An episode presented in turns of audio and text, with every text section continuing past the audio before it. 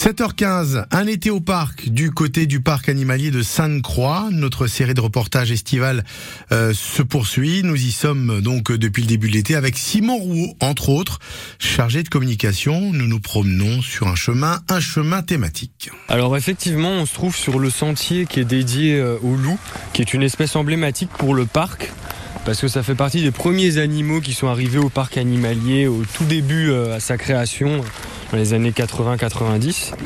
Et donc on a beaucoup d'éléments de muséographie justement pour parler de l'histoire du loup, de tous les mythes qui sont accrochés. Et nombreux.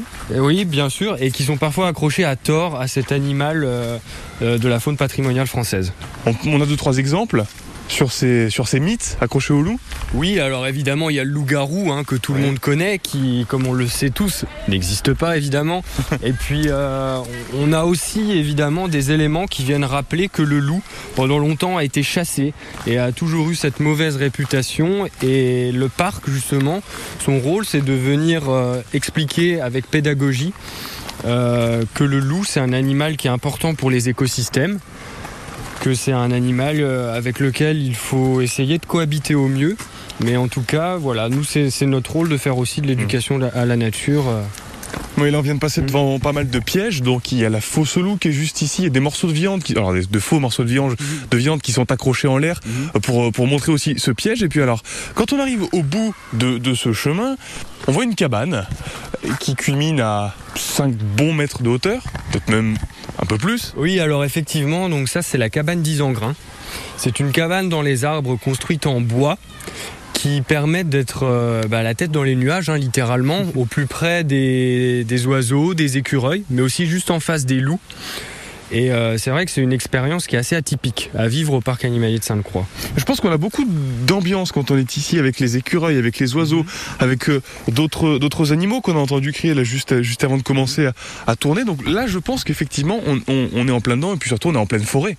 Alors effectivement, c'est ce qui fait le charme de ces cabanes, c'est qu'elles sont construites donc dans les arbres, littéralement sous la cime, sous les branches.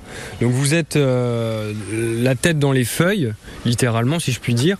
Et donc on a la forêt avec euh, cette ambiance qui est vraiment super en été parce que ben, il fait frais. Mm. On est à l'ombre, on a les oiseaux qui chantent, on, a les feuilles au sol, il y a cette odeur particulière. Enfin, c'est vraiment une ambiance qui est très agréable à vivre pour se reposer et se, se plonger en pleine nature. Voilà pour ce reportage du côté du parc animalier Sainte-Croix-Rode avec euh, Xavier Montpied et toute l'équipe d'ailleurs du parc hein, qui nous a ouvert ses portes depuis le début de l'été. La question pour vous permettre euh, d'accéder au parc puisque France Bleu Lorraine vous offre maintenant deux entrées. La voici, j'espère que vous avez été attentif. Le sentier destiné aux loups. Il en était question. C'est donc l'un des plus importants. Et il y a cette fameuse cabane 10 en grains. Quelle est sa particularité? Est-elle sur l'eau ou est-elle perchée sur un arbre? La cabane 10 en est-elle perchée sur un arbre ou est-elle sur l'eau? On en a parlé il y a quelques instants dans ce reportage.